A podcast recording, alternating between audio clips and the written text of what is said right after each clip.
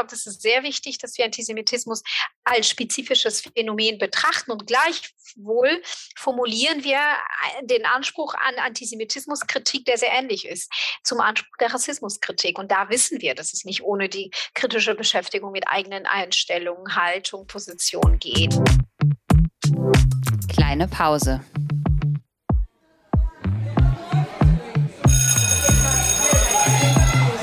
Begegnungen in der Teeküche.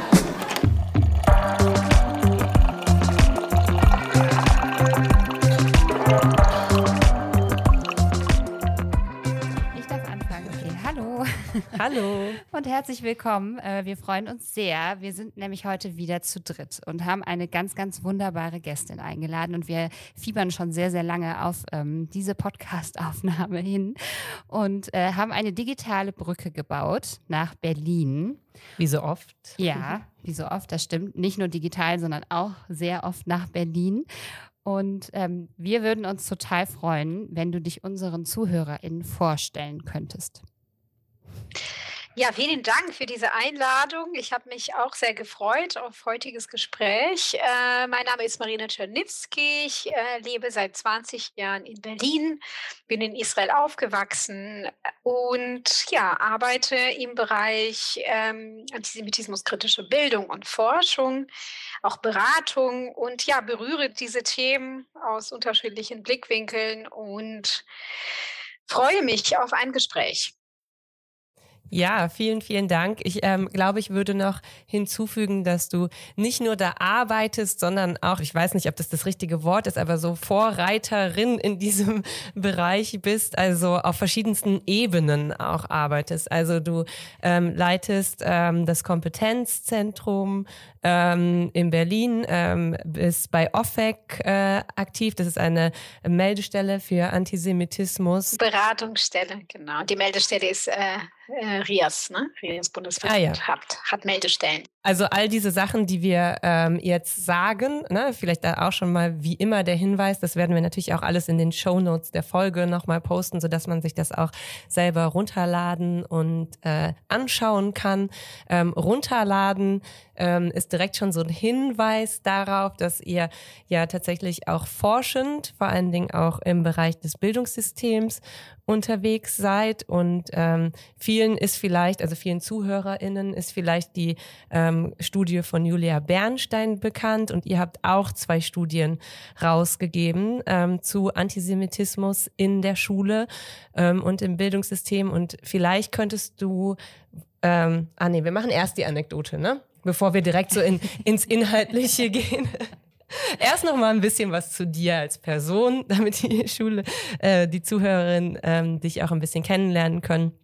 Und äh, dann gehen wir auf jeden Fall auch auf diese beiden Studien ein. Ich glaube, das ist was, was für unsere Zuhörerinnen ganz spannend sein könnte.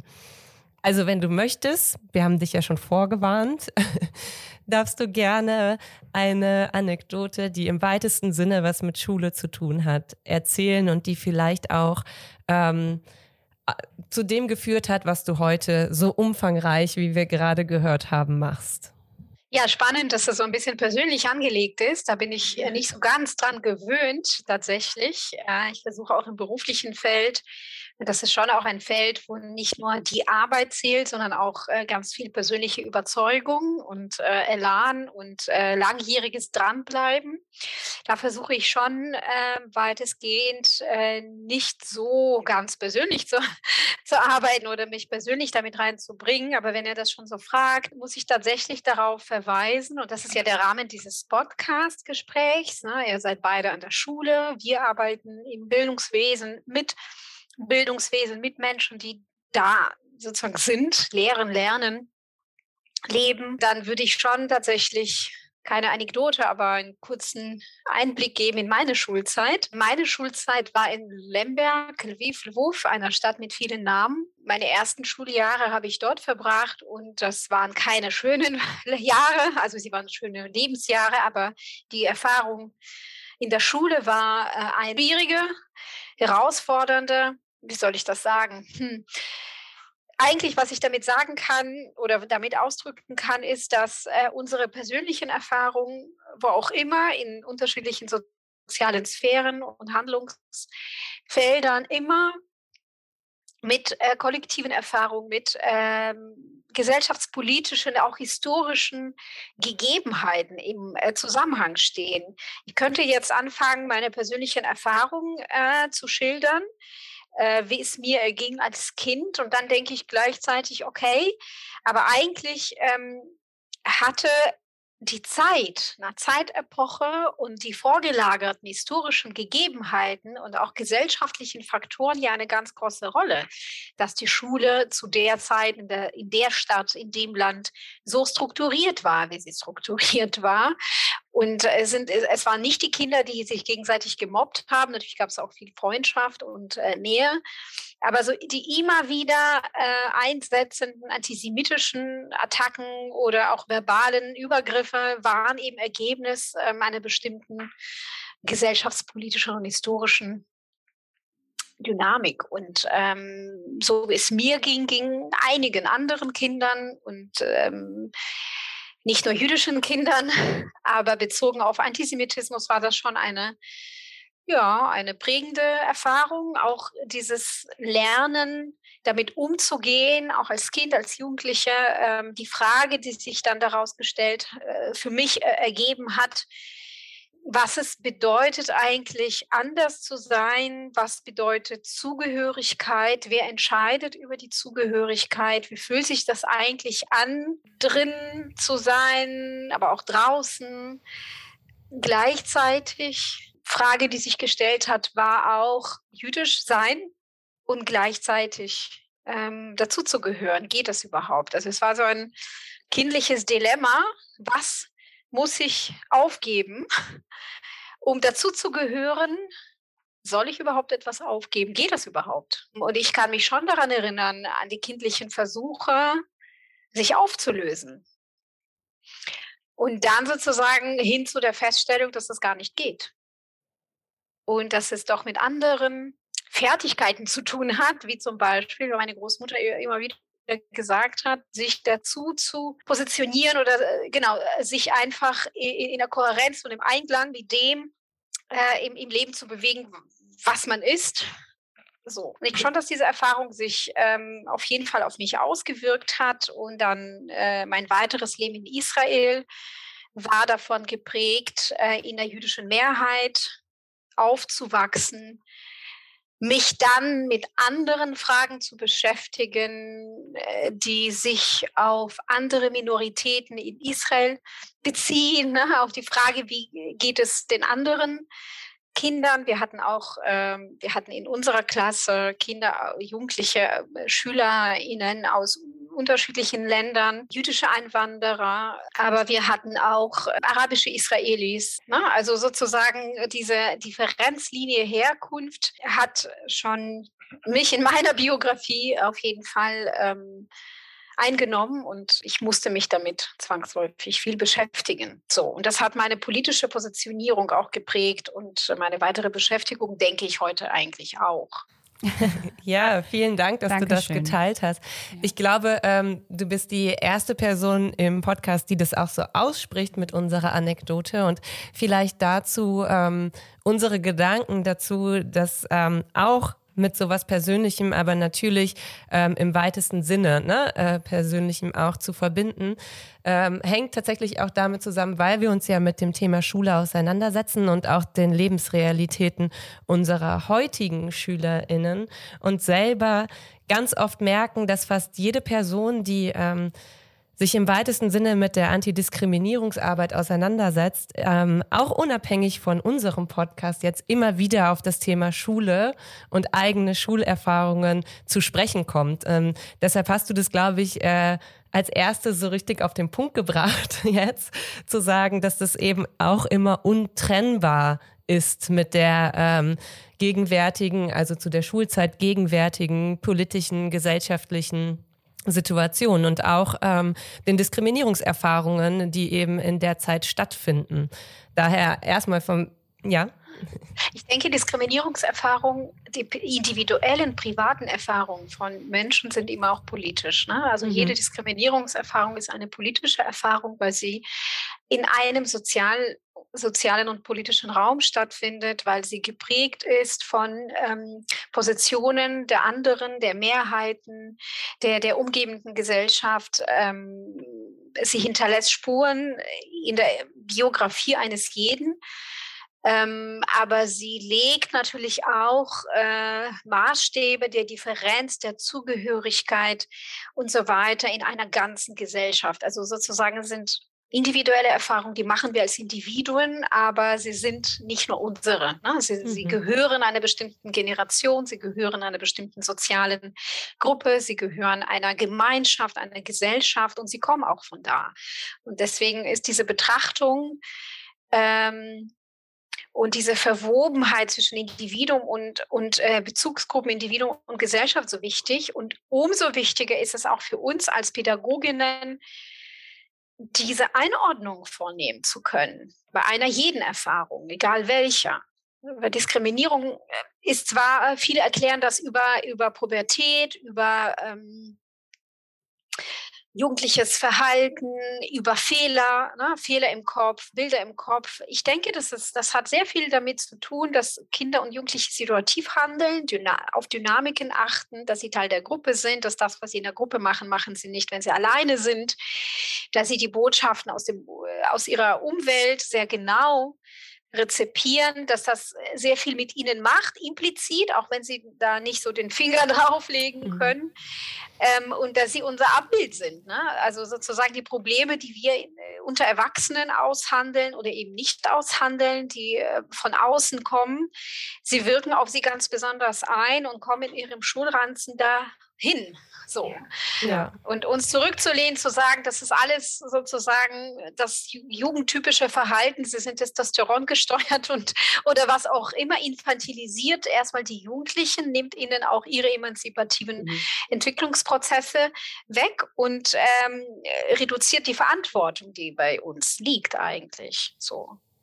Absolut. Und das können wir nicht nur über Personen äh, erklären. Deswegen würde ich jetzt heute als erwachsene Person selbst meine eigenen Erfahrungen, die ich zuvor geschildert habe, kurz natürlich, nicht über die, das Wesen dieser Kinder erklären, die mhm. äh, meine MitschülerInnen waren, sondern über die Einflüsse, die auf sie gewirkt haben und vielleicht auch über die Situationen und Dynamiken, in die sie hineingeboren wurden. Weil wir waren eine Klasse, ist nur ein, Beispiel von Schülern, die polnischer, russischer, russisch-sowjetischer, ukrainischer, jüdischer Herkunft waren. Und die Differenzlinien, die wir ausgehandelt haben oder auch Hass, ne, der zum Teil ebenso kam, war, also, war ein Resultat langjähriger Konfliktlinien, aber natürlich auch Ergebnis eines ungehemmten Antisemitismus ähm, zu der Zeit in jenem Land, äh, welches Spielball für, für, für die Mächte war ne? und immer hin und her und die Grenze, die verschoben wurde und der Zweite Weltkrieg, die Shoah. Ähm, Genau, das sowjetische Regime, also man muss es immer sozusagen so ein bisschen im Kontext sehen. Und wenn mhm. mir jemand damals erklärt hätte, ähm, was das auf sich hat, hätte ich wahrscheinlich andere Ressourcen entwickelt oder vielleicht schneller ähm, die Ressourcen entwickelt, damit ähm, fertig zu werden. So. Mhm. Das ist ja unfassbar spannend, äh, was du jetzt gerade teilst hier. Und ich sitze hier die ganze Zeit, was man ja nicht sehen kann, und nicke. Und du hast jetzt innerhalb von, ich weiß es nicht, fünf Minuten maximal, dieses komplette Spannungsfeld, aus dem heraus sich eigentlich die Idee für diesen Podcast ergeben hat, hast du beschrieben. Und es ist tatsächlich, du hast so viele Begriffe genannt, auf die wir jetzt, glaube ich, gleich auch nochmal zu sprechen kommen werden. Ähm, aber ein Begriff, den ich gerne nochmal herausstellen wollen würde, nämlich ähm, die Fähigkeit, sich als auch junger Mensch zu emanzipieren, indem man nämlich ähm, dadurch, dass man in einem professionellen Umfeld unterwegs ist, die Fähigkeit erwirbt, genau das zu verstehen, prozessual, was du gerade beschrieben hast. Das ist, finde ich, eine der Hauptaufgaben, die Schule im Moment zukommt in der postmigrantischen Gesellschaft, in der wir alle existieren. Äh, deshalb fand ich das gerade total bewegend und total faszinierend, wie pointiert äh, natürlich heute mit der Perspektive einer erwachsenen Frau guckst du auf das, was passiert ist in der Vergangenheit, als du eben noch ein Kind gewesen bist. Und aber die, die Situation ist ja heute für die SchülerInnen in der Schule eine natürlich nicht gleiche, aber ähnliche, was die Strukturen anbelangt. Und das äh, Erleben der SchülerInnen in dieser Hinsicht ist, glaube ich, heute ein ähm, annähernd zumindest äh, Vergleichbares.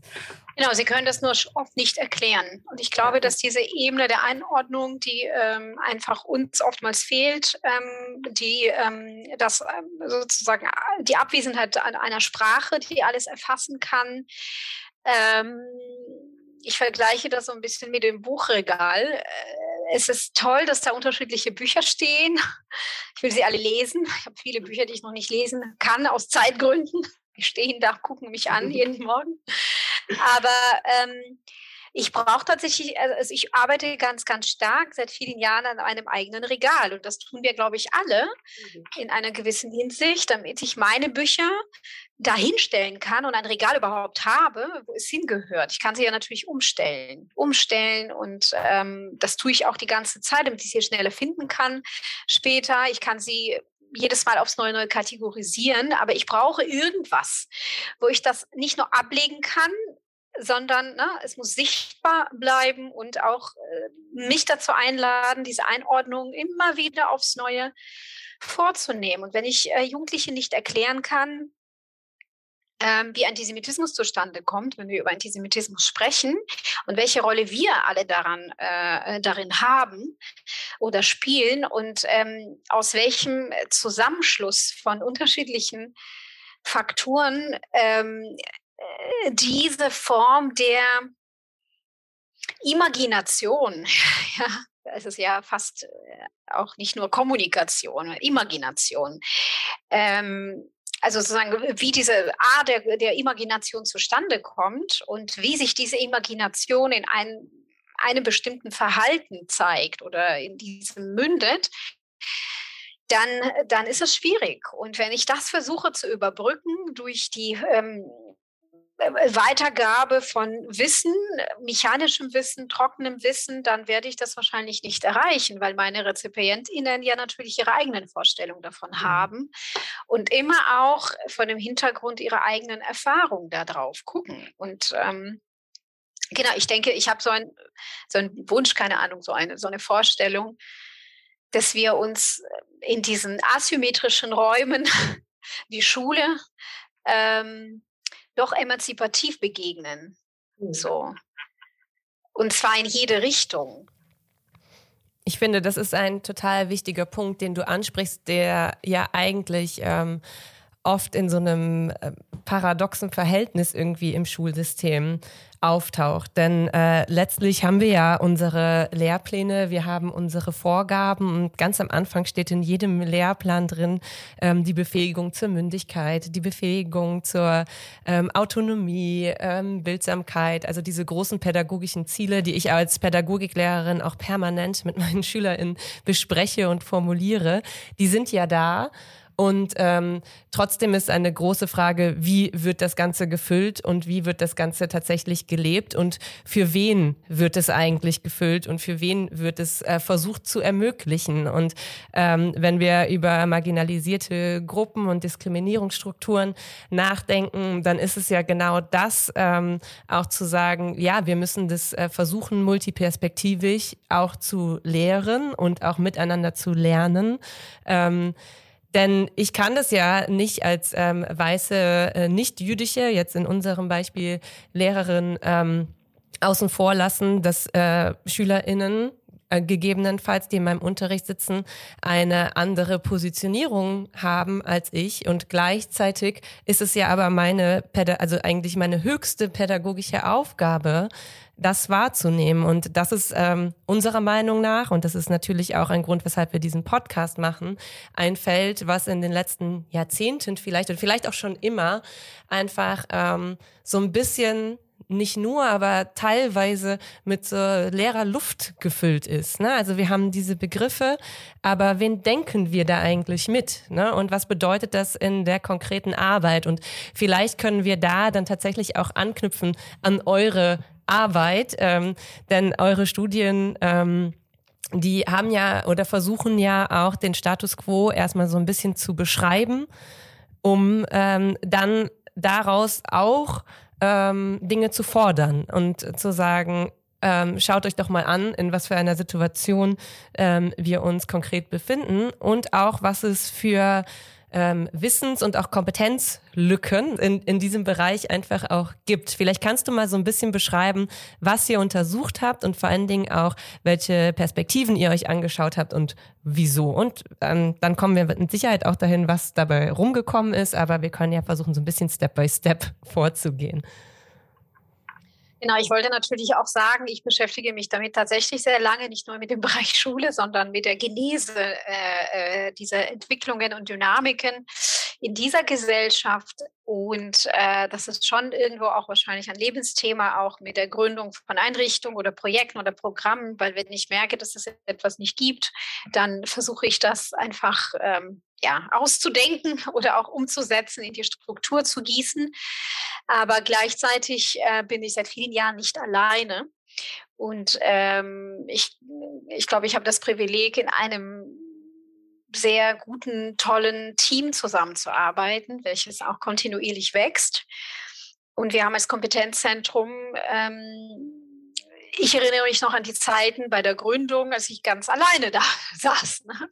Vor vielen Jahren, das war noch gar nicht Kompetenzzentrum, sondern ein erstes Projekt. Und aus diesem Projekt, auch aus diesem einen Projekt, Perspektivwechsel ist ja eigentlich eine Struktur geworden, ne? ein, ein Institut. Ähm, und äh, deswegen, ich habe immer diese, diesen Vergleich. Ich weiß, seit 20 Jahren treibt mich etwas um und das ist maßgeblich auch tatsächlich Praxis geworden, aber ähm, mir ist immer wichtig, auch den anderen Mitwirkenden einfach nicht nur zu danken, sondern einfach äh, sie mit reinzuholen in ein solches Gespräch. Und so ist es auch im Forschungsbereich.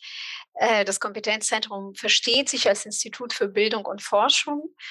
Ähm, äh, mit dem Schwerpunkt Antisemitismus, Antisemitismuskritik, aber auch die Antidiskriminierung und ähm, auch Empowerment spielt eine große Rolle, äh, programmatisch schon fast im Kompetenzzentrum, aber die Themen verweben sich. Es ist nicht so, dass es Bildung und das ist Empowerment. Hier sind die jüdischen Menschen, die muss man empowern. Hier ist der Rest der Gesellschaft, die muss man nicht empowern. Man kann und muss nur Wissen durchgeben. So sind manchmal die Vorstellungen, aber in unserer Vorstellung ist das nicht so.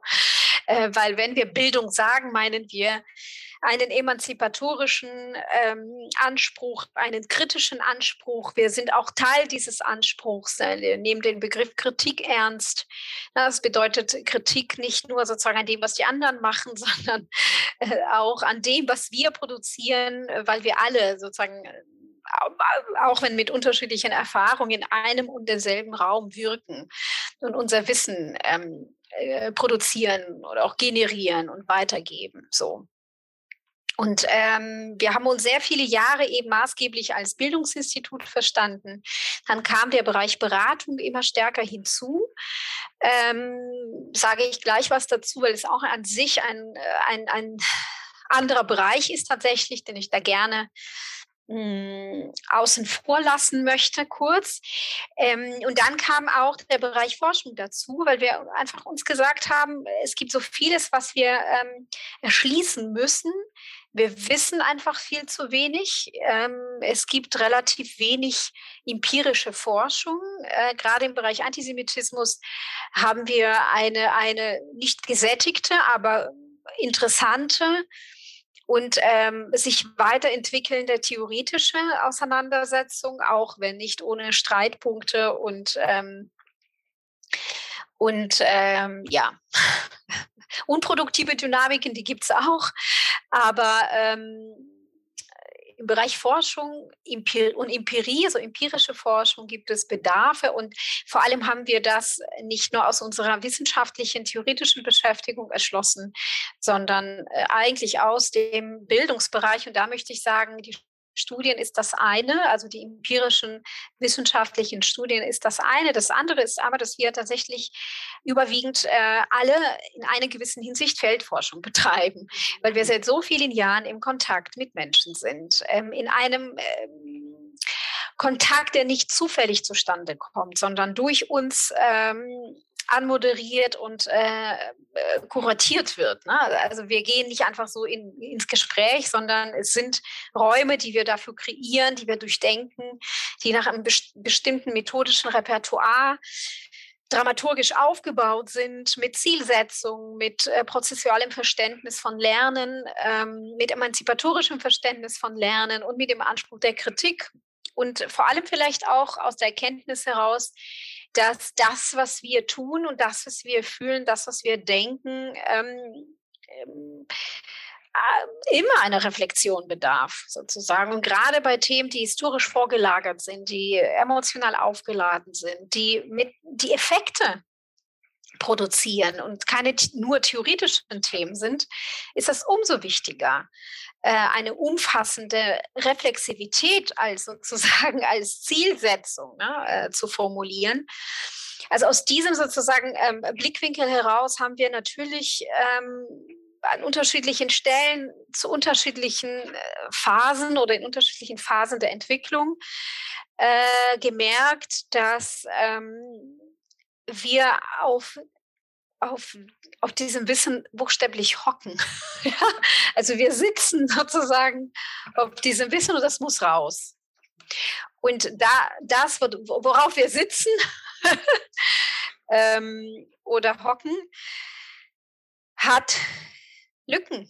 Und wir können bestimmte Sachen zwar erklären und ähm, theoretisch ergründen, aber es kommt an die Grenze äh, der Empirie sozusagen. Es kommt an, an, an Grenzen, weil, weil dieses äh, Gründen und Fundieren eben auch wissenschaftlich gerahmt sein muss. Ich gebe ein Beispiel. Wir ja. nehmen seit Jahren wahr, dass es in der Annäherung an Antisemitismus erhebliche Widerstände gibt. Mhm. Und unsere methodischen Ansätze, unsere pädagogischen Haltung haben nämlich damit zu tun, dass wir sagen, wir Lernen am Widerstand. Wir lernen nicht nur an grafischen und, oder berufskulturellen und wie auch immer Wendepunkten, weil dort lernen Menschen am besten, wenn sie sich nicht herausnehmen, sondern sozusagen mit sich mhm. selbst in den Prozess gehen, sondern wir lernen auch am Widerstand, weil der Widerstand, die Abwehr ist nicht nur phänomenspezifisch, sondern sie ist ähm, ein Anlass für Bildungsprozesse. Das ist genau das, was im Feld ein Katalysator ist oder auch Verhinderer. Ne? Beides. Wir nehmen es wahr, wir können das anordnen, wir basteln sozusagen an unseren Konzepten, damit wir Menschen noch schneller, noch tiefer, noch besser erreichen können, damit wir sie nicht nur mit uns sprechen, zu uns sprechen, sondern auch vor allem am Ball bleiben und auch einen Kontakt zu sich herstellen können und ein Verhältnis mit sich gehen können und mit, ähm, mit ihrer Arbeit, mit ihren Zielgruppen dass sie ihre Haltung hinterfragen, ihre Vorstellungen, ihre biografischen Erfahrungen, ihre Positionierungen, Selbstverortungen, dass sie nicht nur dabei bleiben, sondern auch einen kritischen Blick darauf werfen, womit sie arbeiten woran sie sind, was, äh, woran sie sich orientieren, welche Leitsätze und Aufträge sie immer noch bei sich haben, wie sie zu Geschichte stehen, ähm, welche Verstrickung, Beteiligung, äh, äh, Diffusitäten, Berührungsängste sich daraus ergeben. So, ne? Mhm. Aber wir merken, selbst das kommt an die Grenze sozusagen der fehlenden Empirie. Ich will mhm. Dinge nicht nur erklären aus sozusagen meinem Wissen heraus, aus meiner Erfahrung heraus. Ich möchte äh, eine wissenschaftliche Perspektive erschließen, formulieren. Das, das hat uns sehr stark dazu bewogen, in die Forschung zu gehen. Das war ein mutiger Schritt, weil die meisten dann gesagt haben, als nicht außer, außeruniversitäre Einrichtung, wir würden schon eure Studien ernst nehmen. wir haben es einfach gemacht und äh, wir sind noch dabei und im Prozess. Wichtig ist zu sagen, wir, tatsächlich ist das, der Bereich Forschung ist im Kompetenzzentrum getrennt äh, vom Bildungsbereich. Wir interagieren miteinander. Das Bildungsteam ist groß, das Forschungsteam ist klein. Und äh, wir arbeiten entlang der Fragen und die anwendungsbezogenen Studien ähm, haben sowohl den, den eigentlich das Element der, der weiteren Theoriebildung äh, als auch der, der ähm, Ausformulierung von ähm, Empfehlungen, aber das spielt, glaube ich, nicht so eine große Rolle, weil wir erstmal verstehen wollen, besseres Verständnis entwickeln wollen, Lücken und Leerstellen aufspüren wollen, Auslassung ausleuchten wollen und ähm, am empirischen Material sein. Dazu muss es natürlich äh, wissenschaftlich äh, gesichert und sauber erhoben werden, interpretiert und ausgewertet werden, damit daraus eine empirische Fundierung erfolgen kann. Ähm, es gibt einen Vorteil, dass wir eine nicht aus, äh, also sozusagen außeruniversitäre Einrichtung sind. Wir sind frei in der Entscheidung, was wir gerade ähm, fokussieren wollen. Und ähm, es gibt natürlich auch einen Vorteil, dass wir direkt aus der Bildungspraxis kommen, weil wir da einfach längst schon die Fragen identifiziert haben, die für uns wichtig sind. So verstehe ich das als eine ähm, doch Suchtbewegung, ähm, die aber sehr, sehr stark davon geleitet ist, was die anderen auch im theoretischen Bereich längst gesagt und geschrieben haben, was aber vielleicht nicht wahrgenommen worden war. Wir wissen relativ gut, ne, ähm, dass ähm, die späte Erkenntnis der Shoah äh, Jahrzehnte nach dem Ende des Zweiten Weltkrieges ähm, uns bis heute einholt. Wir ahnen, ich glaube, das ist so eine ahnende Erkenntnis, mhm. dass, ähm, dass dieser Krieg mit, mit den äh, äh, deutschen Genoziden davor und danach und äh, davor und während ein emotionales, transgenerationales Erbe hinterlassen hat. Und dass wir bis heute damit hadern und darum ringen. Implizit zumindest. Ich glaube, wir ahnen das alle, aber so genau spricht es niemand aus. Und wenn wir sagen Schule im Jahre 21 in Deutschland, Schule als Institut hat eine Geschichte. Ähm, das sind nicht die einzelnen Schulen nur, wo mal jüdische Kinder, äh, äh es mal jüdische Kinder gegeben hat, die dann sich auf die Agenda setzen, die Geschichte der Schule aufzuarbeiten. Es gibt immer mehr Schulen, die das tun. Sondern es sind Schulen, Institute, das heißt Institut, ähm, sowie Hochschulen auch, äh, die im Dienste dieses Regimes standen. Ne? Die die ersten äh, Institute waren fast, ne? die ähm, jüdische Kinder, jüdische Lehrkräfte ausgeschlossen haben. Das sind Institutionen, mit denen vielleicht auch bei jüdischen Familien sowas wie Erinnerung verbunden wird ne, an, an, an Gewaltpraktiken und Gewaltstrukturen. Und es gibt ja, äh, man muss ja nicht sagen, die Schule ist genauso, wie sie damals war. Natürlich nicht. Ne? Es ist eine Gesellschaft, die sich durchaus demokratisiert hat. Aber wir sprechen trotzdem von einer postnationalsozialistischen oder postgenozidalen Gesellschaft, weil es hier stattgefunden hat. Nicht nur hier, es hat auch im Osten vor allem auch stattgefunden. Aber von hier ging, ging es aus. Und ähm, es ist eine Gesellschaft, die Jahrzehnte gebraucht hat, sich darauf zu einigen dass es stattgefunden hat. Ne? Das muss man sich vorstellen. Ich glaube, wir sind ähm, heute einfach in einer anderen Zeit und das können wir uns nicht so leicht vorstellen. Aber aber so weiter zu tun, dass, dass, dass, dass wir davon abgekoppelt sind und dass ähm, das als soziales Trauma auch, ne, als sozusagen Riesenbruch keine Konsequenzen hat oder, oder uns als Nachkommen nicht betrifft. Also das, das muss man wirklich bringen. Mhm. ja, und das bei einer gleichzeitigen Thematisierung. Und deswegen Dethematisierung und äh, Thematisierung. Wir müssen einfach reingehen und uns fragen, ja, wir wissen das, vielleicht ahnen wir das, aber wir wollen besseres, tieferes Verständnis dafür entwickeln, ähm, wie es sich wirklich ausdrückt und äh, welche Prägung und welchen Einfluss ähm, diese Geschichte, die, die, die Geschichte der Thematisierung, Dethematisierung die Wirkungsgeschichte äh, der Gewalt der Shoah ähm, äh, im Bildungswesen äh, äh, noch da ist oder welchen Einfluss sie darauf nimmt. So, das wollen wir natürlich klären, aber das ist eine riesengroße Fragestellung und deswegen haben die Studien natürlich immer ein sehr spezifisches Erkenntnisinteresse und ähm, sehr spezifische Forschungsfragen, auch sehr spezifische Designs. Und äh, wir haben 2017, äh, nee, Entschuldigung, doch 17 die erste Studie angelegt. Ähm, zum Thema Antisemitismus aus dem Blickwinkel von jüdischen Familien und jüdischen Jugendlichen. Äh, da wir ein sehr kleines Team sind, hat es sehr lange gedauert. Erst 2020 haben wir die Studie veröffentlicht. In der Zwischenzeit hat Julia Bernstein ihre wichtige Analyse, umfangreiche Studie ebenfalls veröffentlicht. Äh, ich glaube, äh, vor unserer Studie und so wie es das immer ist, im Forschungsbereich hat sich das aufeinander gelegt und es ist super, dass es dann ne, mehr, einfach mehr Perspektiven gibt, mehr Erkenntnisse, mehr Befunde, die auch kontrastiert äh, werden können, zueinander ins Verhältnis gesetzt werden können. Und wir haben ja relativ ähnliche Befunde erzielt, auch wenn wir methodisch, methodologisch ein bisschen anders vorgegangen äh, waren bei der Erhebung, bei der Analyse.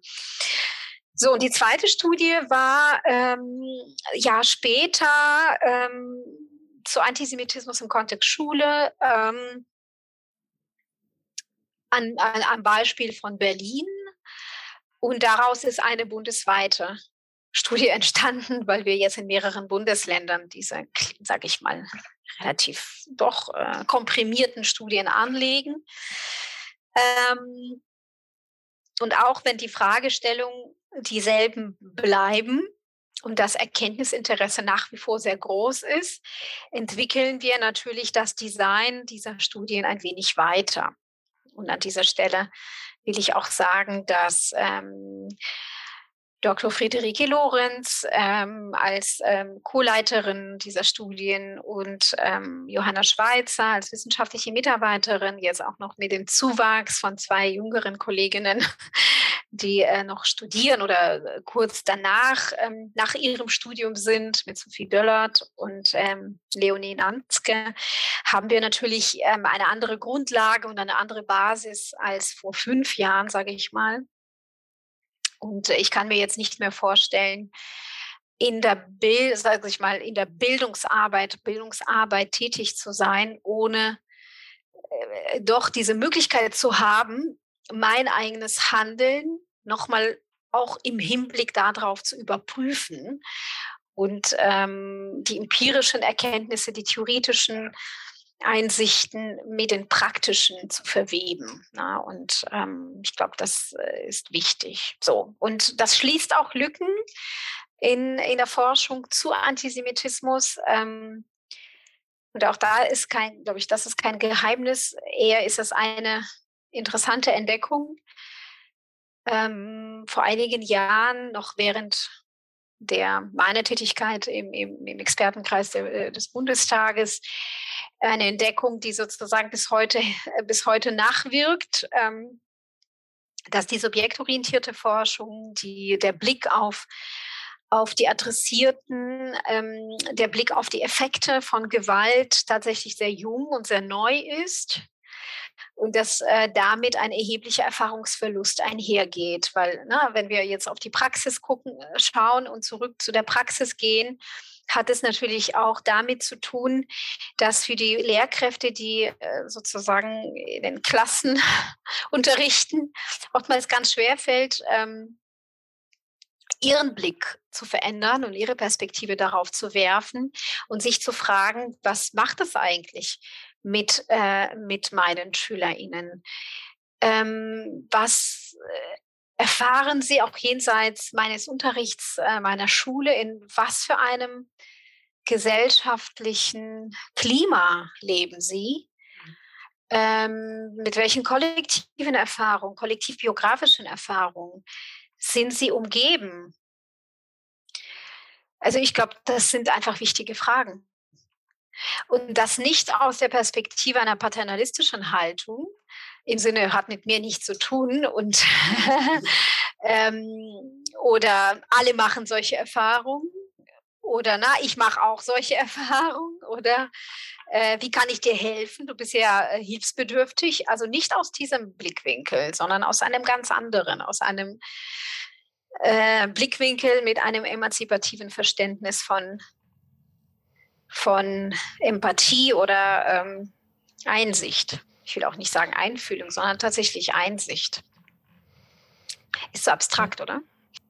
Nein, nein, ich finde gar nicht. Ich finde das gerade total, äh, also ich könnte stundenlang zuhören, ähm, weil so viel da drin steckt. Ähm, also so viele Fragen, die, glaube ich, auch in unserem Kopf oft rumschwören, ähm, sind vielleicht durch deine Antwort nicht unbedingt beantwortet, aber eingeordnet oder man ähm, erkennt es sich. Ähm, ja, dass, dass es wichtig ist, sich mit diesen Fragen auseinanderzusetzen. Also dieses Wechselspiel, was du beschreibst von ähm, dem Wissen, auf dem man irgendwie hockt, ähm, wenn man sich mit unterschiedlichsten Themen auseinandersetzt und ähm, der pädagogischen Praxis ähm, und auch der, und das, das sage ich auch ein bisschen mit so einem, ähm, ja, vielleicht nicht ganz glücklichen Gefühl dazu, ähm, der, dieser Notwendigkeit der Legitimierung dieser, dieses Wissens in diesem Bereich oder der Beweisführung durch tatsächlich auch empirische Forschung. Ähm, ich glaube nicht, dass das eigentlich eines Beweises bedarf, ähm, aber habe oft das Gefühl, dass ähm, das gerade in so einem akademischen Kreis, und das ist natürlich in der Schule auch so, oft so ist, dass ähm, du hast ja auch diese Ahnung angesprochen, ne? diese Ahnungen und dieses Gefühl, das schwirrt irgendwie rum, auch in einem kollektiven Wissen eines Lehrerinnenzimmers. Aber es wird auch erst, und das ist auch ein Problem, ne, deshalb sage ich mit einem auch unangenehmen Gefühl, es wird ähm, erst dann so, so nicht sichtbar, aber so, so relevanter. Ich weiß gar nicht, ob ich die richtigen Worte da, dazu, dafür gerade finden kann, wenn es dann auch plötzlich äh, Hard Facts gibt. Wenn, ich, wenn es dann auch plötzlich so Studien gibt, dann bekommt es eine größere Legitimation. Und das, glaube ich, ist ein Problem des Systems. Aber gleichzeitig ähm, ist es eine, eine, so ein wichtiger Baustein, diese Arbeit auch voranzutreiben. Und, ähm, Schau mal, wenn, ja, sorry. Nee, nee, sag du ruhig. Das sind ja meine auch wirren Gedanken und du hast. Nee, das sind tolle Gedanken einfach, weil ne, äh, wir sind ja im Resonanzraum, Resonanz-Podcast-Raum. ja, genau. ähm, ich denke, wenn wir feststellen, dass es, äh, sage ich mal, jetzt sehr unbequem Opfer gibt äh, oder Betroffene, dann muss ich ja auch äh, feststellen, dass es äh, sage ich auch, unbequem Täter gibt oder äh, dass es diejenigen sind, die es auslösen und noch schlimmer, es sind nicht immer die Menschen. Das ist oft das System an sich. Das sind die mhm. Vorschriften, das sind Praktiken, das sind ähm, Ansprachen, Bilder, Texte. Ja, das sind nicht nur sozusagen Handlungen von konkreten Menschen, auch gar nicht nur Handlungen von konkreten Lehrkräften, sondern es sind eben Dinge, mit denen sie in ihrem Alltag ganz selbstverständlich umgehen, die dann aber in ihrer Anlage ne, diskriminierend, verletzend ähm, sein können. Und da, also das festzustellen und festzuhalten und, und sozusagen zuzulassen, ist wirklich eine na, schwierig, ähm, äh, auch sehr äh, gar, ja, nicht bekömmlich, aber da müssen wir hin. Mhm. Weil das meine ich auch mit dem kollektiven sozialen ne, äh, Rahmen, weil wir alle entwickeln unsere Identitäten ähm, unter Bezugsetzung zu all diesen na, äußeren wichtigen Faktoren. Es gibt keine private Identität alleine. Wir leben nicht im luftleeren Raum.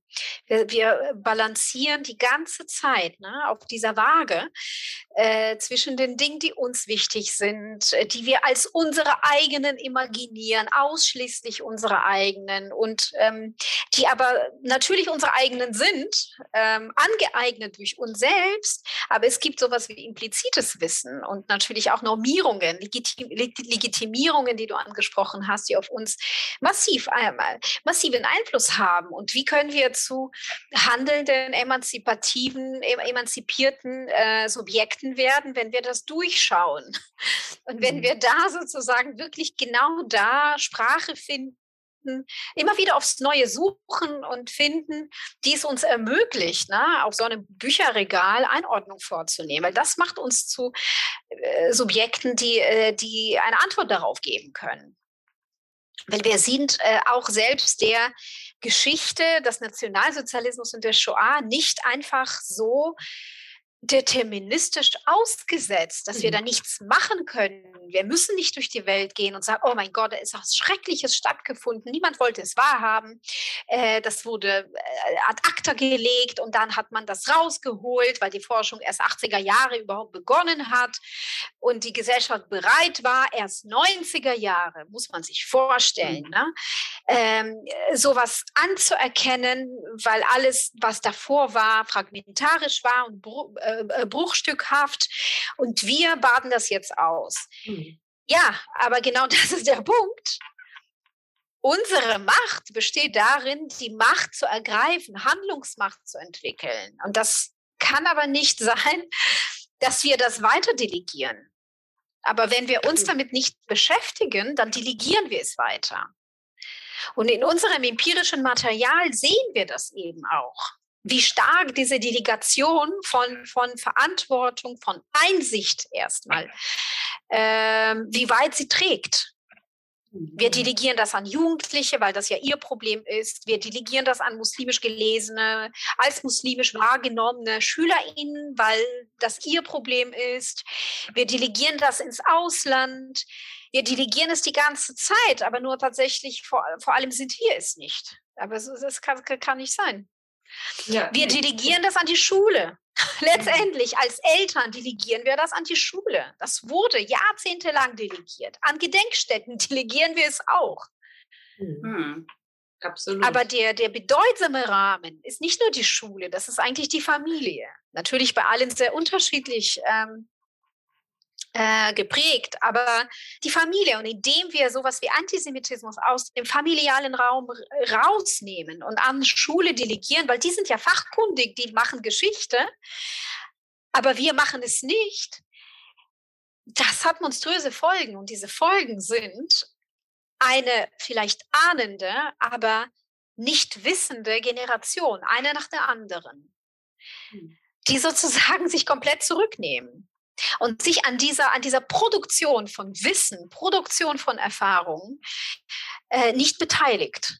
Wir beteiligen uns dann wirklich, wir entscheiden uns als, als moderne Menschen sozusagen, ne, entscheiden wir uns äh, sicherlich nicht bewusst, uns an wichtigen Produktionsprozessen nicht zu beteiligen. Ich finde das total, also ja, sofort, nur ein, äh, sorry, nur eine Sache. Ähm, ich finde das so wichtig auch nochmal zu betonen, weil du das gerade ähm, so gut formuliert hast, dass das natürlich auch für das Schulsystem gilt. Ne? Also, dass auch da ähm, jeder ein, ein produktiver Teil sein kann und auch sollte. Ne? Also ähm, auch da sind wir nicht nur dem System ausgeliefert und das ist auch was, was man immer wieder hört. Ne? Dieses, naja, aber es ist halt so oder naja, aber das dürfen wir halt nicht oder naja, das ist äh, eben Dienstvorschrift und sonst was. Und natürlich stimmt das, aber gleichzeitig sind wir ja auch die, die letztlich bestimmen können, ob es Veränderungen gibt oder eben nicht. Das ist überhaupt die einzige Möglichkeit, ja, die, Kraft, die Kraft der Korrektur zu besitzen, zu entwickeln, zu entfalten. Das, es gibt keine andere Möglichkeit, als uns bewusst dafür zu entscheiden, zu handeln, aber nicht nur zu handeln an diesem Strick ganz, ganz, na, ganz am Ende, sondern einen Schritt zurückzugehen und bereit, Bereitschaft zu entwickeln für die Erkenntnis an sich. Mhm. die erstmal nicht funktionalisiert werden muss. Ich erlange, ich gehe zu einer Fortbildung, ganz platt gesagt, um dort eine Erkenntnis zu erlangen, wie ich mit antisemitischen Vorfällen an meiner Schule umgehe. Ähm, ich erkenne darin auch diesen Wunsch der Delegation, weil letztendlich müssen diese Arbeit der Erkenntnisentwicklung äh, und der Bezugssetzung machen die anderen. Das muss ich ja nicht tun, weil das habe ich ja schon. Mhm. Ich muss nur handeln. Was ist das für ein Verständnis? Mhm, mhm. Ich muss nur wissen, auf welcher Seite welches Methodenbuch wie aufgemacht werden kann und welche Übung ich da bedienen könnte, um sowas wie Antisemitismus eine Antwort, Antwort zu bieten. Wow, was ist das für ein Verständnis? Wie kommen wir darauf, so ein Verständnis überhaupt zu, zu haben? Mhm. ne? Weil das greift in keinem Lebensbereich. Weder beim Schwimmunterricht noch beim Tango und äh, noch bei, beim Tango lernen, mhm. weiß ich nicht, äh, selbst bei äh, gute Eltern so sein. also es greift in keinem äh, Beziehungsgestaltung, keine Ahnung, es greift nicht. Hm. Wir sind doch immer Teil, Teil dieses Prozesses. Aber warum hier nicht? Aber das ist so offensichtlich, dass die Bereitschaft, sich herauszunehmen, beziehungsweise das zu akzeptieren, dass wir nicht Teil ne, dieses Prozesses sind. Es ist oftmals so, gut, es ist halt so, ne? sagen die Menschen, was habe ich dafür? Ich weiß nichts, ich, mit mir hat das nichts zu tun, ich nehme nichts wahr. Also ich will es kurz, kurz dekonstruieren, gar nicht auf so einer Forschungsebene, überhaupt nicht es sind fast, ja, ich, ich will es auch würdigen andererseits, weil ich diese Suchbewegung oder auch diese Tendenzen, diese Dynamiken doch verstehen kann. Und ich kann sie auch ergründen. Und ich will sie jetzt nicht ins Lächerliche ziehen. Weil in vielen anderen Bereichen, Bereichen meines Lebens habe ich auch solche Tendenzen, nicht hinzuschauen. Wir haben alle unsere Ecken, wo wir nicht hinschauen wollen. Ne? So. Und darauf haben wir ein gutes Recht. Und es gibt auch Kellerräume und Dachböden, wo ganz viele Erinnerungen, ganz viele äh, Geschichten versammelt äh, sind, die wir nicht jeden Tag aufs Neue auspacken. Darauf haben wir einfach recht. Aber hier sprechen wir nicht über unsere eigenen Geschichten und unsere eigenen Geheimnisse. Wir sprechen hier über Gewaltverhältnisse die so viele Menschen in ihrem Alltag beim Brötchen kaufen und Zähne putzen und zur Schule äh, äh, äh, äh, gehend und, und so weiter wirklich ins Mark treffen. Und deswegen müssen wir darüber sprechen. Und wir haben ja einen Anspruch an uns. Und wir haben Anspruch an die Schule, dass sie es regelt, ne? dass sie es irgendwie irgendwie äh, bewältigen kann. Und deswegen hole ich das aus dem Keller und ich hole das auch vom Dachboden und, und bringe es hin, weil, weil, weil es eben nicht nur meins ist, sondern gehört auch anderen. So. Mhm. Ähm, aber ich möchte trotzdem ein paar Beispiele geben. Erstmal die Figur, die sich sozusagen in der Praxis ähm, zeigt und in, der, in unserer Forschung auch, der der Wahrnehmungsschwierigkeit. Also das ist wirklich, ich bin ja Psychologin von, von Hause aus. Daran kann ich nicht vorbeilaufen. Das ist wirklich sehr interessant. Ja, das würde auf den Bereich Rassismus treffen, Sexismus, ähm, auf vieles würde das einfach ähm, treffen. Die Aussagen. Ich habe das in meiner Schule noch nie wahrgenommen. Oder ich habe das noch nie wahrgenommen, aber es findet eigentlich die ganze Zeit statt. Also manchmal, ich hänge mich an der Sprache auch manchmal mhm. so. Ich habe mir von gestern aus dem Vortrag notiert, Moment, ähm, aus einem Workshop. Ach, schade, das ist nicht hier. Ich bin gekommen, um zu lernen, wie ich mit antisemitischer Gewalt umgehen kann. Dieselbe Person sagt dann später, ein bisschen später, als wir über einen konkreten Fall sprechen, dass er sowas noch nie wahrgenommen hat, ne? dass die Person sowas noch nie wahrgenommen hat. Also diese Frage der Wahrnehmung spielt eine ganz große Rolle. Ähm, was ist die Wahrnehmung? was nehme ich wahr, was nehme ich nicht wahr und warum nehme ich nicht wahr das, was eigentlich offensichtlich ist. Was verhindert mich, mhm. ähm, diese Missstände wahrzunehmen? So, eine zweite Figur ist die Figur der ähm, Relativierung. Ich nehme etwas wahr,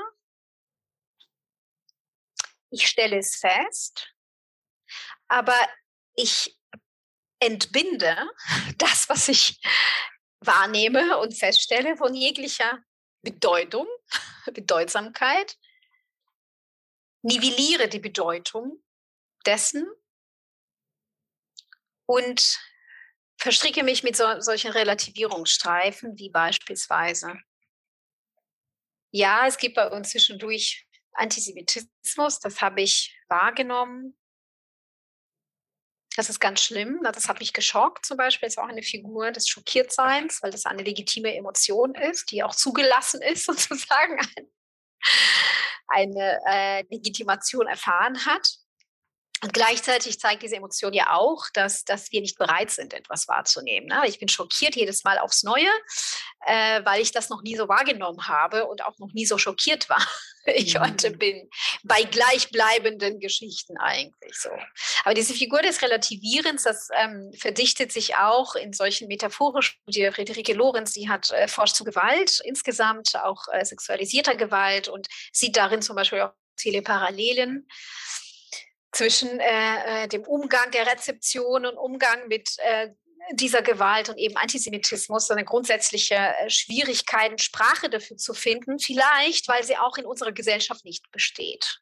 Weil wir greifen natürlich in, in, in der Rezeption und Deutung auf das, was da ist. Und wenn es nicht da ist, hängen wir. Ne? Wir suchen selber. Und beim Thema Antisemitismus haben wir einfach diese, diese, diese floskelhaften Formel, äh, Formeln und wenn wir da drin sind, geht es uns gut, weil wir uns sicher fühlen. Aber wenn, wenn wir ein bisschen tiefer graben und tiefer gehen, entgleitet uns das komplett. So. Und deswegen diese Figur sozusagen der Verrätselung, Metaphorisierung, ähm, geschieht im luftleeren Raum, kommt von da, geht dahin. Wir wissen nicht, woher das kommt. Ne? Ähm, oder, ja, weiß ich nicht, in der Praxis wird oft mal gesagt, oh, das ist ein Minenfeld.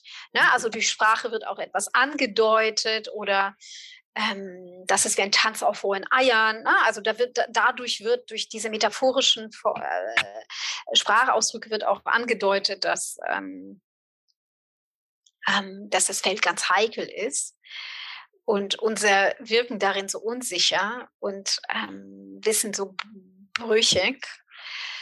Ähm, oder wenn in der Praxis oftmals Lehrkräfte sagen, oh, ich bin nicht zuständig, bin ich fachkundig, deswegen reagiere ich nicht.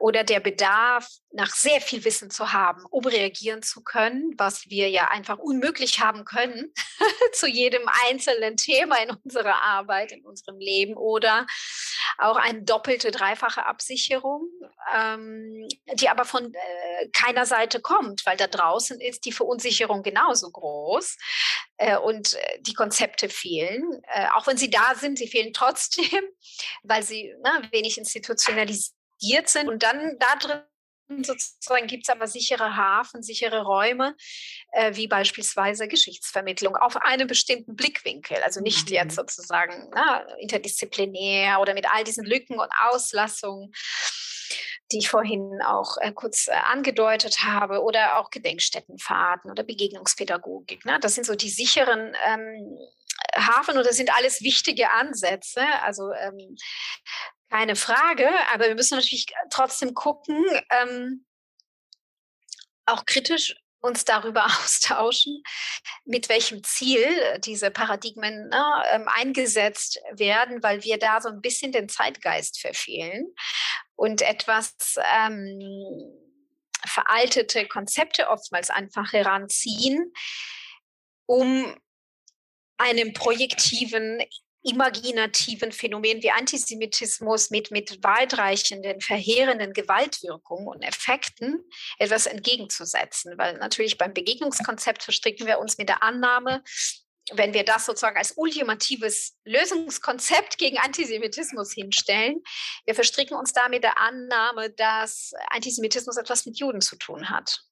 Mhm. So sehen wir das in der Studie deutlich, weil Lehrkräfte das formulieren. Sie sagen, ähm, Antisemit Antisemitismus können wir nicht erkennen, weil das Juden nicht sicht an Juden nicht sichtbar ist. Es gibt so eine, so eine Stelle. Das heißt, wenn es irgendwie sichtbar, wenn Juden sichtbarer wären, wenn wir Juden irgendwie im Alltag identifizieren könnten, äh, wäre Antisemitismus weniger. Äh, wenn wir mit dieser Logik weiterarbeiten, hieße das dann, ähm, aha, wir würden dann Juden erkennen, uns mit ihnen zusammenschließen, äh, Check-up machen, ob die Bilder übereinstimmen und wenn das nicht ist, dann können wir feststellen, die Bilder sind falsch. Die Menschen sind da und, ähm, und dann ist Antisemitismus weg. Also so eine interessante, ne, interessante Vorstellung von ähm, Pädagogik. Mhm. Oder ne, äh, wenn wir ähm, die Erlösung durch historisches, äh, durch die Aneignung des historischen Wissens ähm, anstreben, äh, über, über den Mord, ne, Massenmord an, an, an Juden, was an sich wichtig ist. Also ich bin sehr dafür, uns mit Geschichte zu beschäftigen. Allerdings nicht nur mit den Strukturen, ähm, sondern auch nicht nur mit, mit der Frage, wann das passiert ist, sondern warum das passiert ist und vor allem auch mit der Frage, was es hinterlassen hat.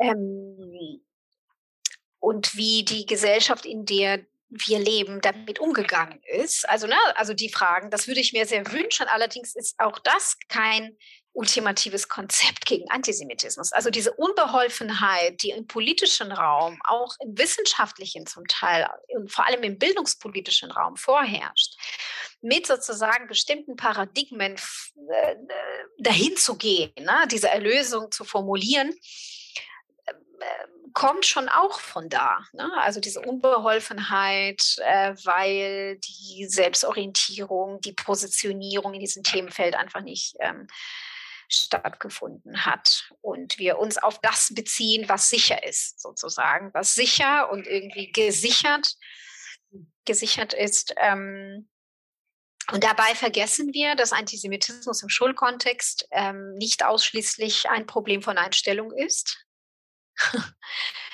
ähm, dass antisemitische Praktiken sich eben aus Praktiken und aus situativen Faktoren ergeben können, auch aus Gruppen, dynamischen Faktoren sich ergeben können, dass sie sich daraus ergeben können, dass es zu wenig Ächtung gibt, zu wenig Einsicht gibt da draußen und auch in der Schule, äh, dass sich die erwachsenen Menschen unbeholfen zeigen und äh, nicht einschreiten, dass es sich gar nicht nur aus dem Wissen oder falschen Wissen ergeben muss, ähm, welches dann mit dem korrekten Wissen oder mit dem richtigen Wissen korrigiert werden kann.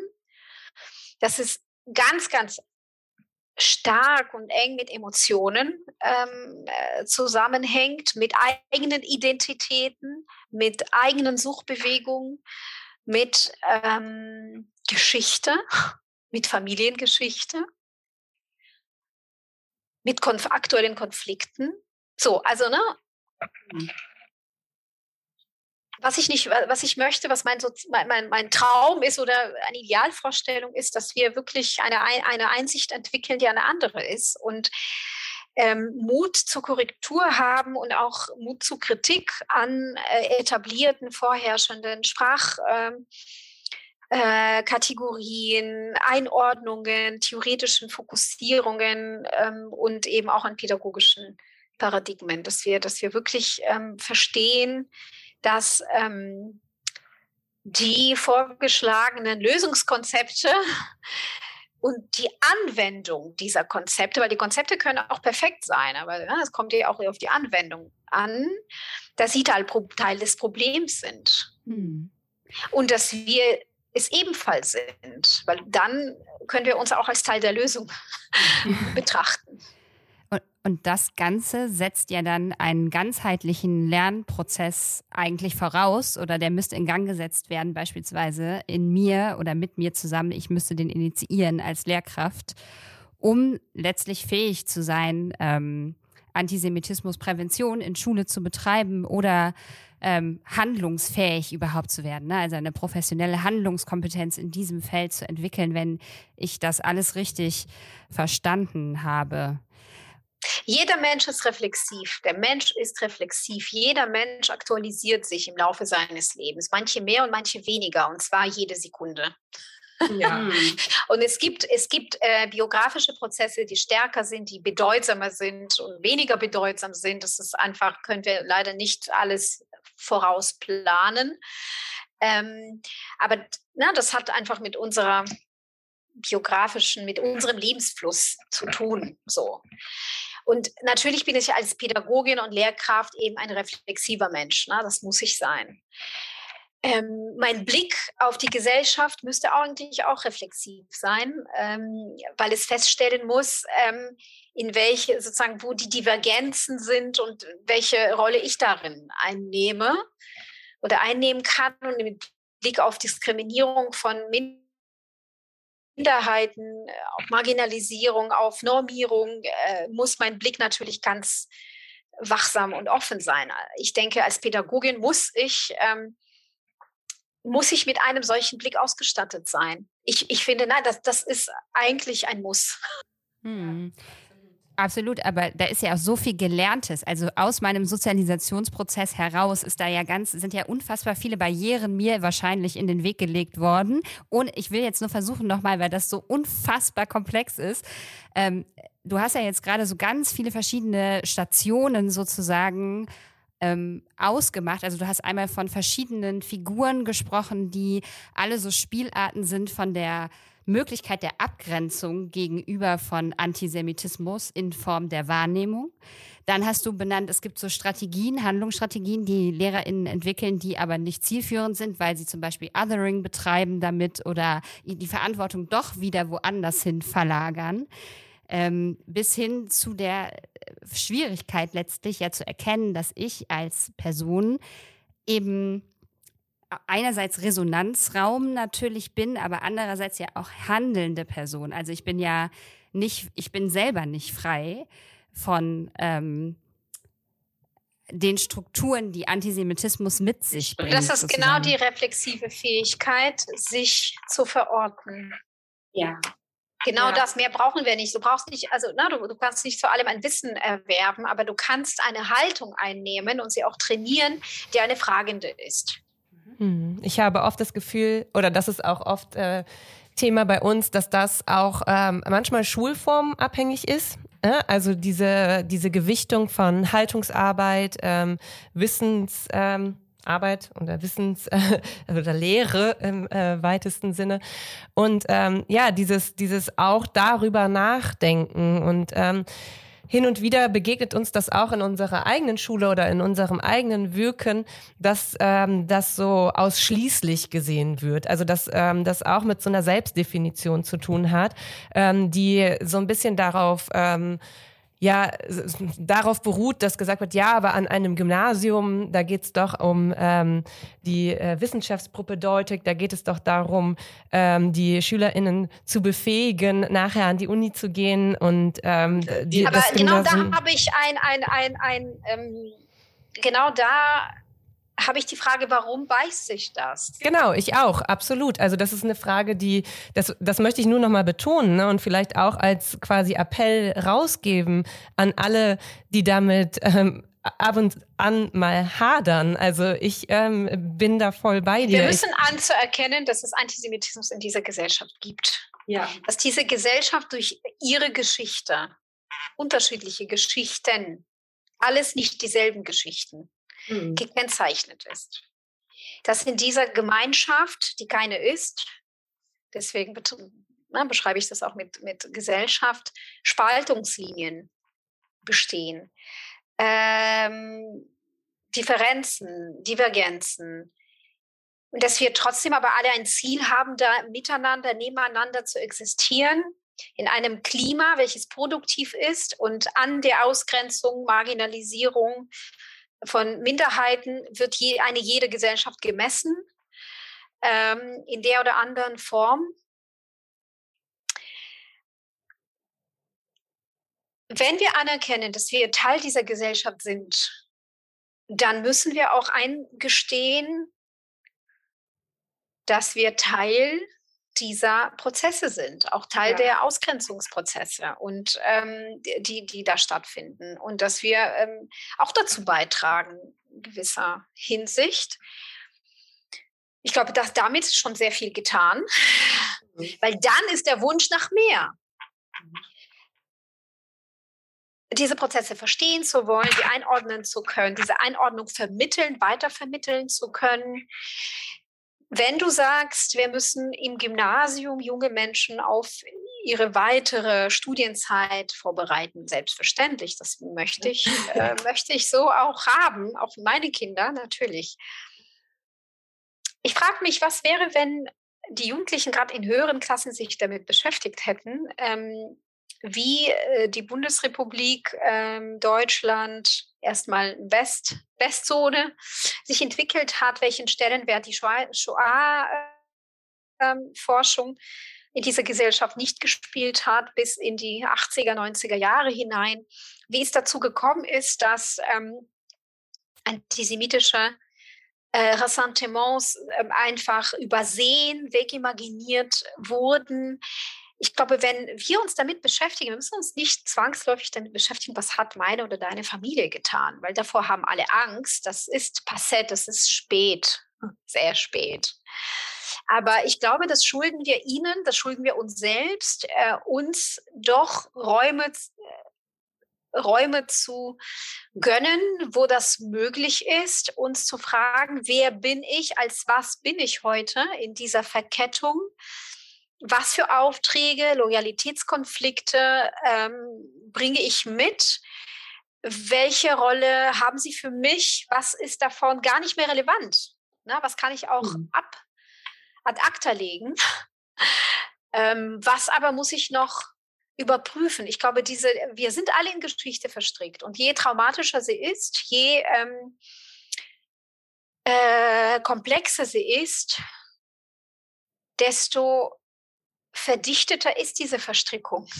So mhm. zu tun, als gäbe es sie nicht, ist im deutschsprachigen Raum einfach ein, eine Falle. Ja, und, und es wäre ja auch. Da kommen wir nicht weiter. Genau, und das ist der wichtige Punkt, dieses, da kommen wir nicht weiter. Also ich bin da so deiner Meinung, dass es auch ein Fehlverständnis von Wissenschaftspropädeutik ist, das äh, Gymnasium so zu sehen. Also das ist vielleicht auch ein Fehlverständnis von Bildung. Ich weiß nicht, warum das nicht weiß, ne? weil äh, äh, Selbstreflexion ist äh, zumindest seit der Wende der lebensweltlichen Bezüge und so weiter 80er Jahre in Deutschland ein Muss. Ja. Ähm, es ist sozusagen in jedem erziehungswissenschaftlichen Buch, äh, Lehrbuch äh, eben ein Bestandteil, ein Merkmal der Professionalität von Erwachsenen, also von Lehrkräften, Sozialpädagoginnen ähm, und das ist ein in den KMK-Empfehlungen und in den Lehrplänen Lehrplänen immer wieder als sozusagen ne, Erziehung zu Mundigkeit, ähm, äh, Reflexivität, Selbstreflexivität, das ist alles sozusagen drin verankert. Man muss es nur mit Bedeutung und mit Inhalt ja, füllen. Und die genau. Frage ist, was wird reflektiert und ähm, mit welchem Ziel und mit welcher Methode, das ist dann uns als Pädagoginnen, als Lehrkräfte überlassen. Und das können wir definitiv äh, stemmen. Da ja. bin ich mir ganz, ganz sicher, weil es ist symptomatisch und bringt uns überhaupt nicht weiter, wenn wir uns diesen Themen verschließen. Äh, struktureller Rassismus, struktureller Antisemitismus mit all den Geschichten, mit all den Verwobenheiten werden. Ähm, und eben diese Widerstände und diese Auslassung den Jugendlichen weitergeben, das ist verheerend. Und Absolut. die Zeitgeschichte, ne, auch das, was um uns herum passiert jeden Tag, bietet Anlässe. Das bietet permanent ja. einen Anlass äh, für eine solche Beschäftigung, weil es beschäftigt die Jugendlichen. Und sie wandeln das in ihr Wissen um, sie übersetzen das auf ihren Alltag und sie übersetzen antisemitische Fragmente, antisemitische Wissensbestände auf ihren Alltag. Ich will zu Antisemitismus an Schulen was sagen. Natürlich können wir uns über Vorfälle unterhalten, wir können uns über Übergriffe unterhalten. Manche sind existenziell bedrohlich. Ich habe noch kein jüdisches Kind, keinen jüdischen Jugendlichen in meiner Zeit hier gesprochen, der gesagt hätte, er hätte nie so eine Erfahrung gemacht, als anders äh, zu sein. Viele sagen, wenn ich sage, dass ich jüdisch bin, verändert sich die Wahrnehmung von mir. Ähm, ich bin dann nicht mehr derjenige, derselbe davor und danach. Sie spiegeln mir das ganz deutlich. Aber ganz ehrlich, es muss nicht immer mit Hass einhergehen. Mhm. Es muss nicht immer mit offener Beleidigung einhergehen. Das muss es, muss es nicht.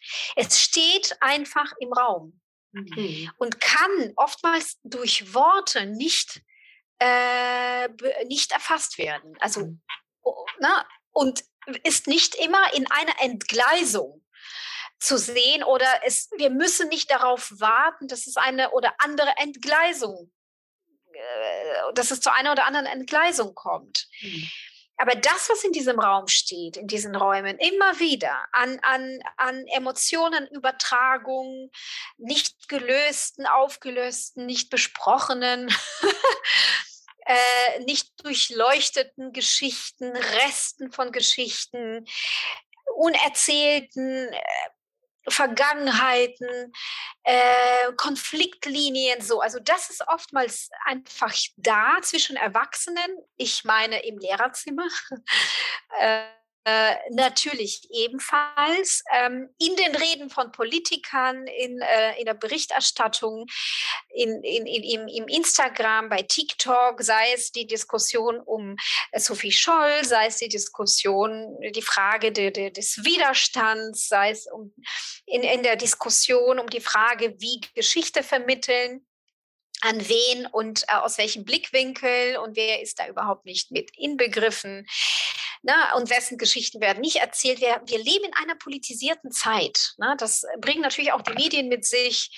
Und die Jugendlichen politisieren sich sehr früh. Auch wenn sie es nicht aktiv und explizit tun, leben sie in einer, sozusagen an einem äh, Klima. Na, Fridays for Future und so weiter und so fort. Ähm, es können wir nicht mehr aufhalten. Wir können nicht mehr bestimmte Themen einfach komplett raushalten und uns ihnen nicht zuwenden. Das, das, das, das geht nicht. das wird Folgen haben, das hat Folgen. Und ähm, abgesehen davon existieren antisemitische äh, Praktiken nicht im luftleeren Raum. Sie verdichten sich und verbinden und verweben sich mit rassistischen, sexistischen, äh, äh, äh transphobischen äh, Praktiken. Ne? Also es existiert, es bedingt sich gegenseitig. Und alles in einem um denselben Raum. Wir sind im deutschsprachigen Raum, wir sind in Deutschland, in Österreich ähm, beispielsweise, ne, wo sozusagen eine bestimmte Thematisierung seit 30 Jahren existiert, die mit uns auch etwas gemacht hat. Ne, in einem Raum, der stark historisiert ist. Ähm, wir haben, weiß ich nicht, beim Netflix anmachen, so die Serien, ne, die Filme, also immer, wir kommen einfach ganz, ganz oft in Berührung mit diesen Themen eben historisch. Und es, es ist das, was hier so diese monströse Wirkung für mich erzeugt, dass es bei einer Thematisierung zwangsläufig Radio, Fernsehen, Interview, ähm, äh, gut, Fernsehen für viele Jugendliche ist überhaupt nicht mehr in Internet, TikTok, so, mhm. ähm, bei einer gleichzeitigen Dethematisierung. Und das, mhm. das geht nicht. Ne? Also das müssen wir auflösen.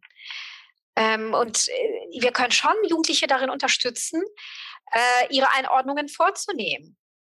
Abgesehen davon will ich sagen, ähm, sind unsere Augen zu oft verschlossen und Ohren auch dicht, dicht gemacht in Richtung ähm, Beschwerde, in Richtung Erfahrung, in Richtung ähm, Perspektive von jenen, die qua ne, Herkunft, qua Aussehen, qua, weiß ich nicht, Religion, von dieser Gewalt, ob epistemisch oder auch offen manifest, adressiert ähm, und erfasst werden. Mhm.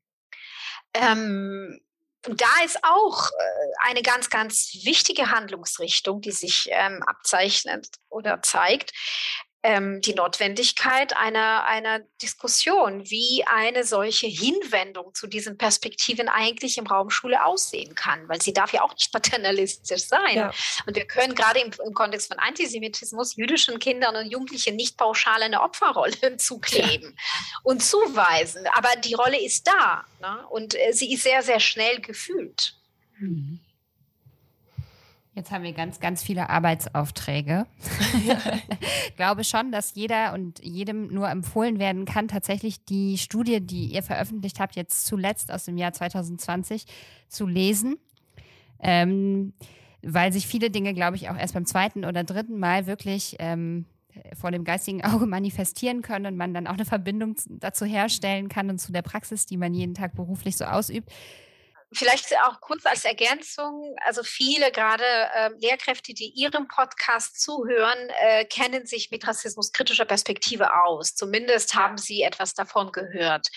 Ich würde dafür plädieren, dass die Antisemitismuskritik, die sich ähm, auch durch unsere Mitwirkung natürlich nicht ohne, nur ähm, an diesem Beispiel, aus diesem Beispiel entwickelt hat. Ich würde, ich würde darauf auf, aufmerksam machen, dass der Anspruch der Antisemitismuskritik im, im eigenen Bildungsverständnis, pädagogischen Verständnis, in der eigenen Praxis nicht anders aussehen muss als der Anspruch der rassismuskritischen äh, oder geschlechtsreflektierenden ähm, äh, Position und Haltung, weil letztendlich ähm, strukturell gesehen geht es ähm, um einen sehr ähnlichen Anspruch. Rassismus und Antisemitismus sind nicht das Gleiche.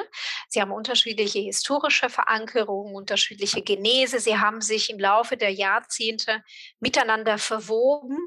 Es ist aber gleichzeitig ähm, unmöglich, sich mit Antisemitismus zu beschäftigen, ohne sozusagen auf rassialisierende Strukturen zu schauen und sich mit rassistischen Mechanismen oder racialisierenden Mechanismen zu beschäftigen. Es ist aber durchaus möglich, sich mit Rassismus zu befassen und Antisemitismus außen vor zu lassen, sozusagen als spezifisches Phänomen. Ich glaube, das ist sehr wichtig, dass wir Antisemitismus als spezifisches Phänomen betrachten und gleichwohl formulieren wir den Anspruch an Antisemitismuskritik, der sehr ähnlich ist zum Anspruch der Rassismuskritik. Und da wissen wir, dass es nicht ohne die kritische Beschäftigung mit eigenen Einstellungen, Haltung, Position geht, dass es einen kritischen Blick auf, auf Methoden, Strukturen, Bücher, Materialien Materialien braucht, dass es sozusagen eine allgemeine Bereitschaft braucht, ähm, sich äh, sozusagen äh, mit Privilegien und Machtverhältnissen auseinanderzusetzen. Im Antisemitismus-Kontext ist es nicht anders.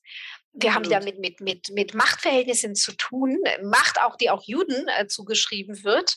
Ähm, aber eigentlich auf Seiten der Mehrheitsgesellschaft besteht, äh, weiterhin besteht, fortwährend besteht, äh, Juden in sozusagen in Form von bestimmten Rollen, ne, Verankerung zu sehen und ähm, sie aus dieser Rolle auch gar nicht entlassen zu wollen. Das ist nur ein Beispiel. Und äh, diese Asymmetrien sind gewaltig groß und ähm, äh, worauf gesetzt wird, womit operiert wird, ist eben aus rassismuskritischer Perspektive, dementsprechend antisemitismuskritischer Perspektive, Teil des Problems. Deswegen können wir nicht einfach so weitermachen und so machen wir auch nicht ja. weiter, ähm, dass wir einfach mit dem arbeiten, was da ist. Wir sind jetzt alle ein wenig Entdecker, äh, weil wir ähm, ein altes Thema aus der Vergessenheit holen ähm, und aus der Schublade holen, buchstäblich, auf den Tisch packen und Zugänge äh, äh, dazu suchen und da auch noch möglichst unter Beteiligung von vielen ähm, und unter Schließung von Bündnissen. Hm. Ja, passend, äh, super passender Punkt ähm, zu eurer Kooperation ja auch. Ihr arbeitet ja auch mit ähm, äh, in dem Format Streitraum, heißt es Streitraum? Ja, ne? Ähm, mit EOTO, also Each One Teach One zusammen. Ne? Also du hast das äh, gerade angesprochen, ne? auch gemeinsame Perspektiven und Räume ähm, zu ermöglichen. Und ich würde an der Stelle auch nochmal für die Zuhörenden darauf hinweisen, dass es ähm, auch eine neue äh, ähm, Serie. Es ist eine Serie, eine, eine Dokumentationsserie auf, äh, in der ARD gibt, an der du auch mitgewirkt hast, ähm, die meiner Meinung nach auch für Lehrkräfte einen guten Einstieg in die Komplexität des Themas liefert. Wenn man sich da wirklich ähm, sehr unsicher fühlt, hat man, ähm, glaube ich, nachdem man die Serie angeschaut hat, ähm, ein, ein etwas ähm, ja, weiteren Blick darauf, natürlich keinen ausreichenden Blick, aber ich glaube, ähm, das, was du gerade angesprochen hast, rührt auch oft daher, dass tatsächlich ähm, die Wirkweisen und die Formen des Antisemitismus oft ähm, nicht gekannt werden. Also dass es tatsächlich da auch am fachlichen Wissen fehlt, ähm, die Kontinuitäten, die ähm, ja, die Chiffren, die Codierung, wir haben das oft angesprochen, auch schon bei uns im Podcast. Ähm, das ist tatsächlich was, was man wissen muss, lernen muss, um es dann auch äh, entsprechend dekodieren zu können und auch erkennen zu können und auch um handlungsfähiger zu werden. Wobei ähm, ich da an dieser Stelle sagen will äh, und muss, äh, dass das nicht nur mit diesem Wissen einhergeht. Dekodieren ist auch möglich, wenn wir intuitiv ähm, sozusagen mit dem Blick auf diese Verwobenheit weitergehen und eine fragende Haltung entwickeln, die der eigenen Unsicherheit, empfundenen Unsicherheit etwas entgegensetzt und auch zulassen darf und kann, mhm. unwissend zu sein, äh, weil aus dieser fragenden Haltung auch eine Bereitschaft sich entwickeln kann, das Verunsichertsein auszuhalten was ja zum Lehrerberuf dazugehört, ja. und sich auf Dialog äh, einzulassen oder Polylog einzulassen mit den eigenen Einstellungen, vielleicht auch einen Streit. Na, also so ein Bild von inneren Stimmen, weil, weil es ist äh, nicht immer so gefestigt. Auch ne, unsere Positionen sind uns selbst manchmal nicht so ganz klar. Das ist okay, das ist in Ordnung. Aber diese fragende Haltung äh, ähm, ermöglicht mir, auch dieses Verunsichertsein ermöglichen mir, einfach äh, handlungsfähig zu sein. Also Handlungsfähigkeit äh, aus meiner Sicht, ne, das ist mein, meine Meinung, meine Position, kommt nicht nur von, von dem absolut gesättigten Wissen Nein, absolut oder na, einer eine erschöpfenden Analyse von dem, was Antisemitismus ist. Dass wir uns so hartnäckig und fast obsessiv fragen, was ist denn Antisemitismus? Was kann es sein? Wie kann ich das dekodieren?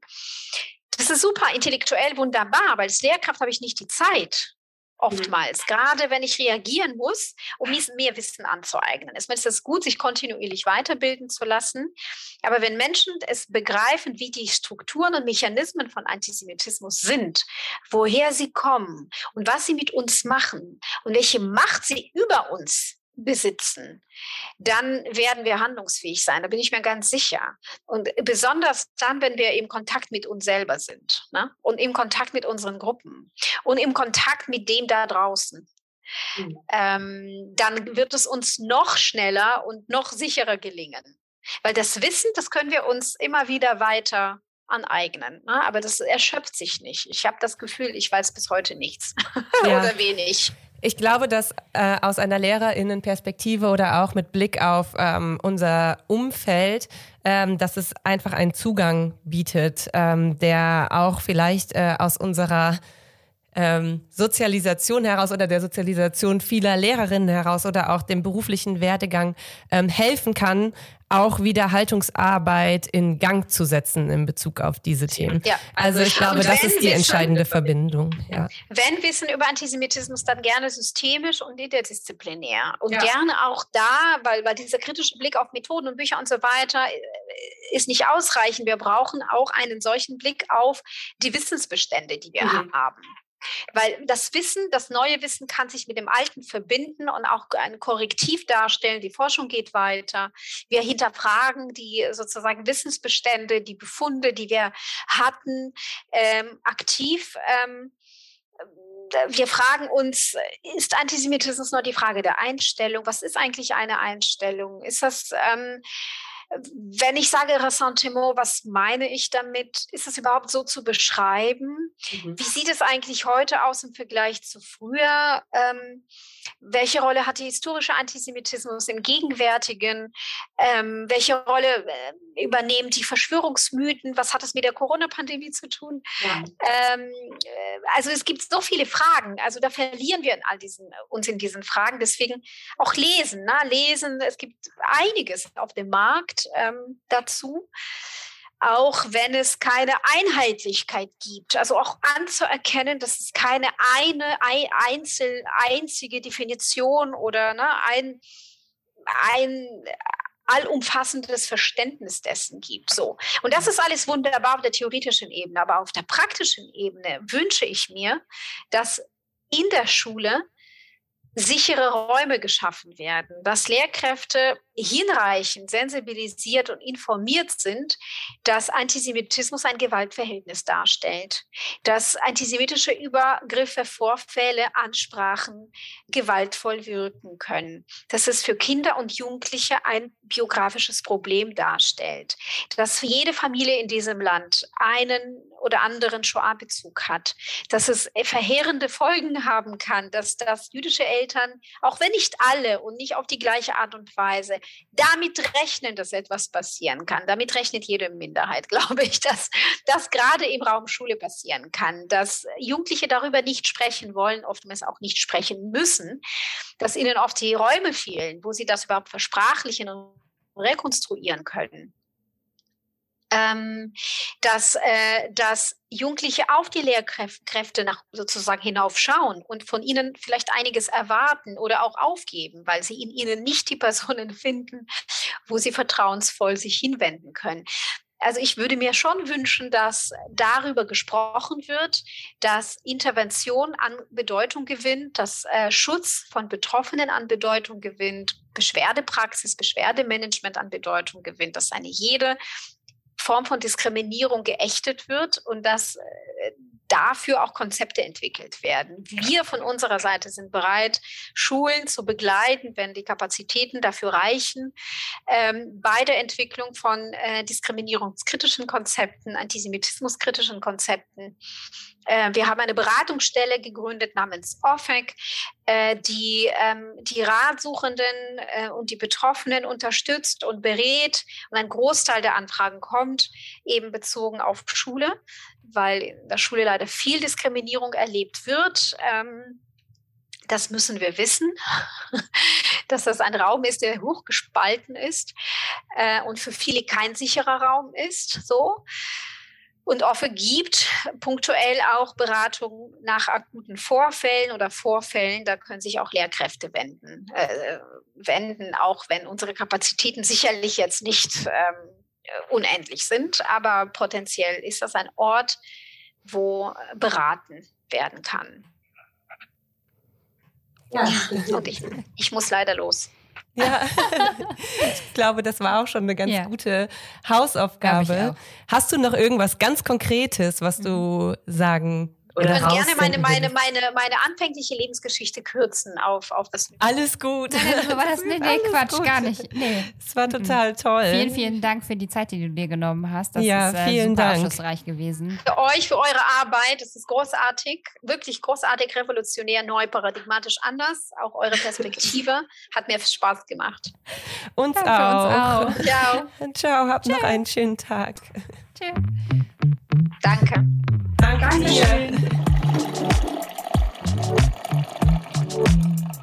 Danke.